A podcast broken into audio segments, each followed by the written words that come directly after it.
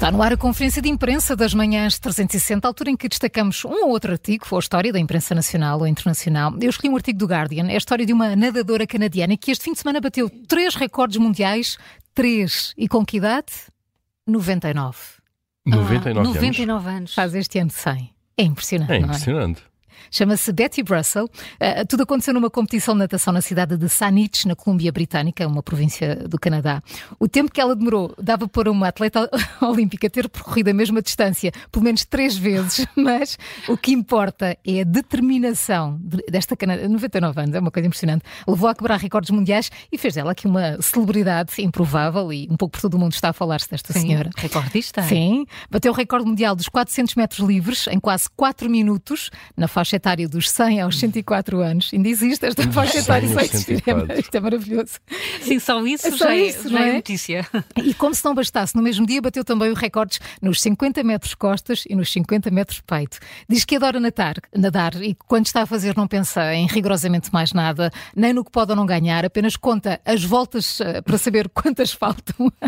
Eh, Diz que estas corridas existem muito do corpo e que na última volta dá tudo o que tem. aos 99 anos. Nasceu na Holanda em 1924, portanto faz este ano os 100 anos. Tanto ela como os irmãos aprenderam a nadar no- nos canais de, de Amsterdão.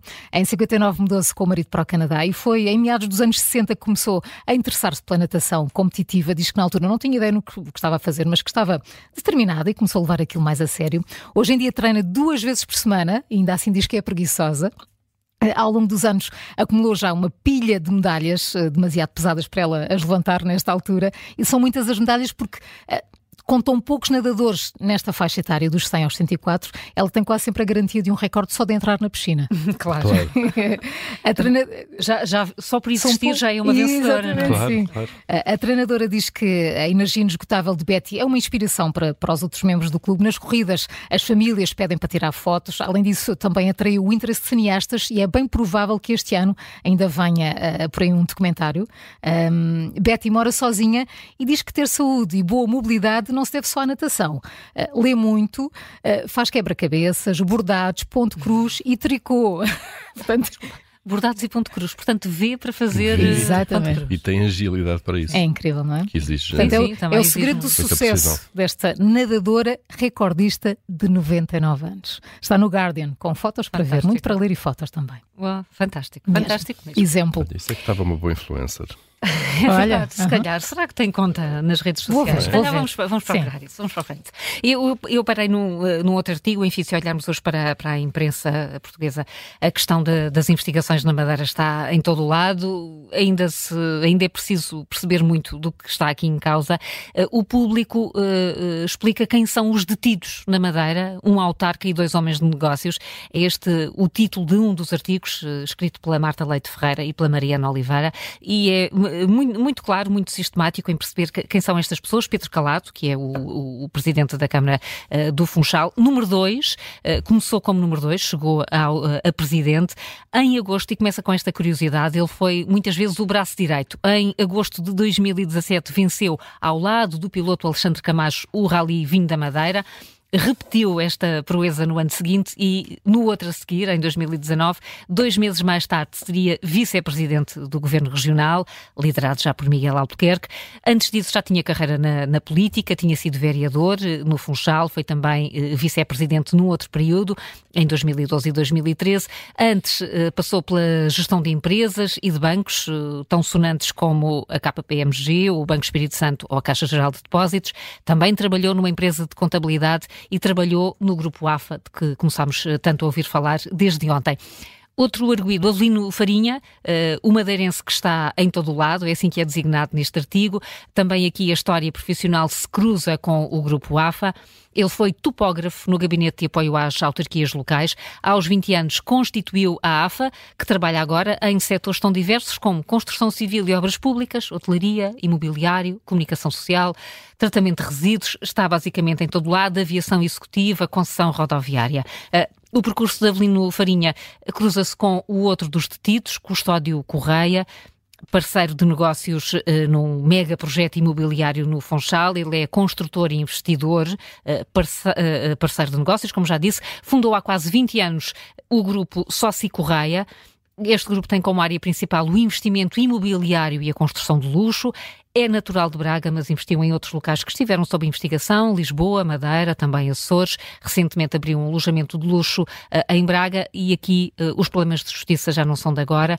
Ele foi um dos 126 acusados numa outra mega fraude com fundos europeus, centrada na Associação Industrial do Minho e que está atualmente em julgamento. Temos um perfil curto, em que percebemos aqui como se cruzam todos estes três detidos na, na Operação da Madeira, uma operação que, como ainda comentávamos há pouco, ainda não tem nome da Polícia Judiciária. Isso é preocupante. Ah. Falta-nos aqui qualquer coisa. Está no público, Está no público esta descrição dos, uh, do perfil destes detidos. Vocês hoje foram muito curtinhas e agora? Eu só tenho uma coisinha aqui para dizer. Então, mas... tens quatro minutos, agora é a sua vez de brilhar. Diz lá a tua coisinha, Júlio. Vá lá, vá Ora bem, é, é, é, sei que é chato isto, mas pronto, é verdade. A Time Out Internacional, É chato. a Time Out Internacional de, enfim, nomeou as 10 melhores cidades do mundo, não é? E 10 melhores para quê? Não, por categorias, por exemplo, melhor cidade de Nova Iorque, a cidade, a melhor cidade dos mais, mais contrastes é Cape Town na África do Sul e tal. Há aqui várias cidades. Várias categorias, Ah, bem. não é várias categorias. Nomeou as 10 melhores cidades. Então. E, e das 10 deu, disse porque é que eram as 10, porque tinham, cada uma tem um motivo, não é? Nova Iorque tem um, Cape Town tem segundo, Berlim, na Alemanha, em No. Nova Iorque é melhor? Nova Iorque é a melhor cidade. É a cidade dos, onde tudo acontece, dizem eles, do cinema. nunca coisa, nunca- pois. Nunca Há filmes Já sobre Nova Já Iorque. dizia Sinatra. É. Depois há Londres também, Madrid, México, Liverpool, México Cidade de City, México? México, cidade de Isso é México. para quê? Para quem gosta de emoção, não? Tudo, tudo. De cor, emoção, cor, e- exotismo, erotismo, tudo. O que quiseres. É isso. E emoção, emoção. Liverpool, emoção. Liverpool, depois eh, Tóquio, Roma. Eh, e em Está- décimo estás lugar. a deixar para o fim melhor. Júlio. Tu estás aí Não, naquela está, pausa isto está a dar um ar dos outros, não se está assim a ler assim. Ah, toque, é, dá. é, é. Não, mas vocês também estão aí a rirem-se porque já estão a desvalorizar isto, que isto é México porquê e não sei quê, até depois. Vai, É, agora queres devias pôr aí uma coisa. Pediste, não pediste tambor. E agora, porquê esta décima cidade que é mais romântica? A mais vista. romântica. Está à vista. Sintra, a bela É. Sintra. Sim.